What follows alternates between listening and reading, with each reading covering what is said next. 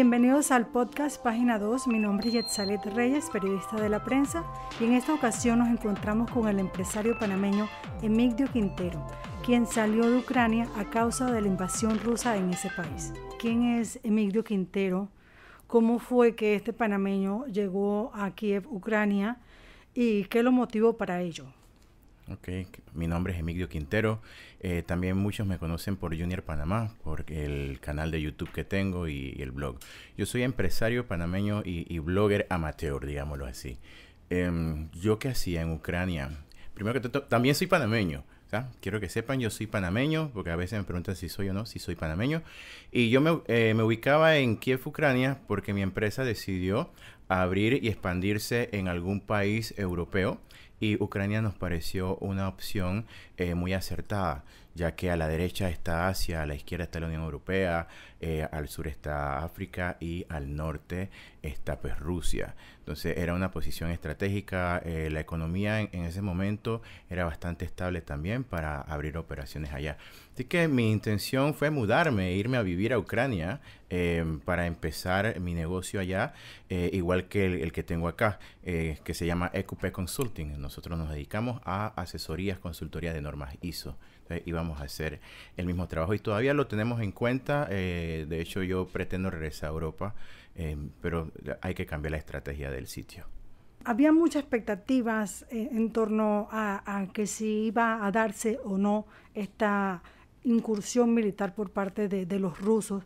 ¿Cómo, cómo, ¿Cómo se vivió allá esos días previos a el primer día finalmente ¿no? de esta ofensiva militar? Los días previos eran días normales. Eh, no, no había tensión, estrés, preocupación. La verdad, la, ciudad de Kiev, que era donde yo vivía, eh, estaba normal. Es más, recuerdo que dos días antes eh, de, que empezara esto, em, yo estaba con, con, mis amigas, con Dacha y Valeria, eh, estábamos pues en el apartamento de lo más normal, eh, llegamos a ir a algún restaurante y, todo parecía normal, porque recordemos que este, este conflicto ya tenía bastantes años interno eh, e, e, este país Rusia lo que fue lo que hizo fue intervenir para entre comillas ayudar al Donbass eh, entonces ese es el tema político que en ese tema pues yo sí no opino mucho pero sí cuento lo que pues he visto y he vivido allá eh, la razón entre comillas ha sido por el tema del, del Donbass. Pero las personas estaban de lo más tranquilas. De hecho el primer día que empezó la guerra todavía habían comercios abiertos antes del mediodía eh, y habían personas en la calle. Em, estaban abiertos los supermercados, eh, las farmacias eh, y algunos comercios se han abierto, pero ya después del mediodía, sí, cuando la gente sí procesó, o sea, sí, y, creo que era algo como de resistencia a la realidad, porque muchos mencionamos esta palabra que recuerdo, esto parece surreal se escuchaba que viene la guerra, viene la guerra, pero no pensamos que a estas alturas, en este siglo XXI, pues cuestiones de esta magnitud, eh, el ser humano pues todavía la sigue haciendo. Ya cuando se procesó de que sí, habían destruido todos los aeropuertos y que sí, en serio, no que fue algo puntual de un solo día, sino que sí había iniciado la guerra, entonces las personas ya entraron en, en estado de pánico e incluso de paranoia. Yo tuve sucesos eh, muy incómodos cuando estaba blogueando allá. Eh, me querían llevar a interrogatorio eh, los nacionalistas. Y por suerte había unos chicos que él llamó para que lo apoyaran a él en, llevarme. Ellos hablaban inglés y me cuestionaron en inglés que de dónde yo era, qué yo hacía. Y les contesté, bueno, yo soy de Panamá, soy turista y estoy hablando con mi familia en Panamá me pidieron el favor. Amablemente, mira, estamos en una situación muy difícil. No te recomendamos que sigas ah, con el celular en la calle. Eh, evítalo en la medida de lo posible. Sí, porque existen personas que monitorean eh, las áreas buscando por enemigos eh, encubiertos y que, que, lo han encontrado durante mi tiempo. Allá incluso habían eh, prorrusos, que son ucranianos, pero que apoyan el movimiento ruso, que estaban disfrazados de soldados ucranianos y lo que hacían eh, los ucranianos que los neutralizaban. ¿Cómo fue el manejo de, de las medidas de seguridad en torno a, esta situación? ¿Cómo fueron los avisos, las alertas? ¿Cómo, cómo, cómo fueron las recomendaciones que le daban a ustedes los ciudadanos para protegerse de, esta, de esta situación? Eh, las dos opciones para de seguridad cuando te sentías eh, inseguro o iba a haber alguna situación de, de, ataque era si usted escucha bombardeo y no se siente cómodo, eh, vaya a el refugio designado. Cada sector tiene varios refugios designados que se utilizan como bunkers. En, mi apartamento en Pavla Ticini, en Beresniki, ahí había un mall muy grande, los malls nuevos eh, tienen diseñados los estacionamientos tan fuertes precisamente por temas también de, ataques. Entonces, eh, o sonaba la alarma y te ibas allá, o te sentías inseguro y te ibas allá. Eh, desde que empezó la guerra había gente que, estuvo ahí desde el principio y, salía simplemente a comprar comida o, algo así. Em, yo estuve varias veces en el búnker de Beresniki, en ese, en el de el Mall Silver Breeze. Y también estuve en otro más alejado, porque no tan alejado, pero sí un poco más de ese. Sucede que ese, el del Mall Silver Breeze, eh, está justo en el puente que entra al centro, centro de Kiev. Entonces eh, es un punto estratégico para que los rusos pasen por ahí. Entonces, quedamos pensando, o sea, si vienen por acá y hay ataque, seguramente pueden entrar aquí y, seguramente sí va a haber bombardeo precisamente en esta área. Y ese fue el segundo eh, refugio búnker que, que, fui, que era en Beresniki también, pero un poco más alejado del puente. Y en Lviv, cuando pues escapamos de, de Kiev, eh, también estuvimos en, en, un búnker eh, debajo de, de un centro comercial. Eh, nosotros hemos podido ver a través de las agencias internacionales las imágenes desgarradoras, ¿no? En los refugios, en estos sótanos, pero alguna imagen imborrable que se le haya quedado en usted en cuanto a, lo que vivió el, escenario, las familias, los niños, para ver si me, si me ahonda un poquito más en detalles. Cuando escapamos de eh, de Kiev, eh, hubo un problema que en las plataformas, imaginémonos acá el metro de Panamá, eh, y más, más grande, los rieles que están de por medio, muchas plataformas con esa misma altura, eh, nos dieron a todos el, andén equivocado y tuvimos todos que tirarnos de la plataforma por medio de los rieles, corriendo el riesgo de electrocutarnos o, que pasara algo. ¿no? hay todavía madres con niños corriendo y tratando de escalar nuevamente eh, esas plataformas. Eh, algunos ayudaban, otros nos ayudaban. Entonces, eh, mientras que eso pasaba, la gente llorando. Madres que en, ese, en, ese apuro no encontraban a sus hijos llorando y gritando dentro y fuera del tren.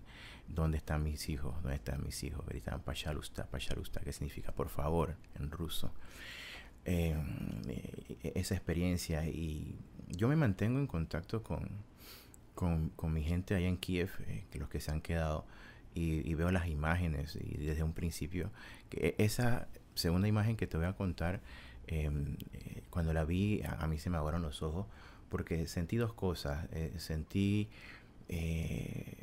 pues el, sentido de, de, cuidar a tu familia y, y la tristeza de, de, de la guerra era una, es una señora posiblemente no muy mayor, 30 años posiblemente, con una niña de 5 años agarrada de la mano en una de las estaciones de tren de Ucrania caminando hacia ella y atrás llevaba una K-47 en la espalda. esa imagen a, mí me impactó. ¿Cómo era el aspecto de, la alimentación y la comunicación también en esos tiempos eh, cuando estaba en, en, el centro comercial que mencionó, que estaba todavía en Kiev? ¿Cómo, cómo hacía para, para, para esos aspectos? Eh, estaban abiertos, eh, existía un toque de queda luego de las 8 de la noche.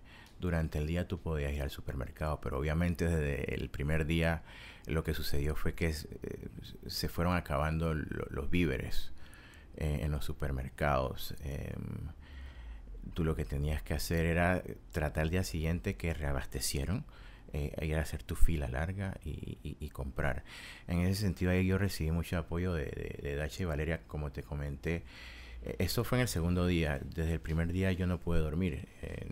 Yo me acostaba a las 6 de la mañana y me levantaba a las 10 aproximadamente, eh, posiblemente, porque era un estado de, nervio y, tenía que... Mi, sistema de sobrevivencia me, decía tienes que estar alerta. Y yo cuidaba a las chicas de, noche y ellas de día entonces hacían supermercado. Entonces, en ese sentido, ellas entonces hicieron su fila y cuando yo me levanté, eh, me contaron, yo sí llegué a ir, eh, pero cuando yo fui ya como al cuarto día posiblemente, no había nada que comprar. O sea, habían enlatados, cosas así, y, las carnes, por ejemplo, que, vendían, eh, eran carnes premium AAA que o sea, costaban como 30 dólares para arriba y, bueno, había que comprarlo. Y en cuanto al, a los bancos, el sistema bancario para hacer los pagos y demás. El efectivo se acabó en un día en los cajeros automáticos. En ese primer día todos los bancos estaban llenos, eh, retirando efectivo. Que dicho sea de paso, hoy el grivna, que es la moneda, no vale afuera del país. Em, y los bancos decidieron eh, bloquear todas las tarjetas de crédito. Cosas que las personas entonces que utilizaban tarjeta de crédito ya no tenían como hacer transacciones. Eh, lo, que eran débitos sí quedaron utilizándose. ¿Cómo, describe usted em, a los ucranianos? Y por último, también me gustaría que, nos diera un mensaje en torno, un mensaje personal en torno a, lo que significa esta guerra y, cómo pudiéramos eh, eh, enfrentar, o sea, por lo menos que llegue a su fin, pues. Eh, me hiciste dos preguntas, te contesto la primera. Por ahí de repente te pido que me, me, preguntes de nuevo la segunda. Yo admiro mucho al pueblo ucraniano. El pueblo ucraniano tiene mucha valentía, es algo que yo respeto. Acabo de comentar de que eh, dentro de las imágenes que todavía sigo recibiendo en el Telegram, eh, de la valentía de este pueblo, y no es por algo político, es porque quien ama a su casa, quien ama a su tierra, no quiere que te invada y te desplacen. Em, el hombre y mujer ucraniano es muy valiente y yo respeto y admiro e-, ese tema. No apoyo el tema de la guerra para nada. Yo no estoy de acuerdo con la guerra. Es algo que en este siglo XXI es algo inaudito que nosotros sigamos eh, e-, en situaciones de peleas de poder política. E-, eso no es justo. No es justo para el pueblo que es el que siempre sufre estos temas. ¿Sí? Entonces, yo lo que les digo que lo, lo segundo que me dijiste que dejara un mensaje, démosle apoyo real al pueblo ucraniano. sé que es muy bueno conocer las noticias. Yo trato de compartir siempre con todos ustedes por medio de mis redes sociales.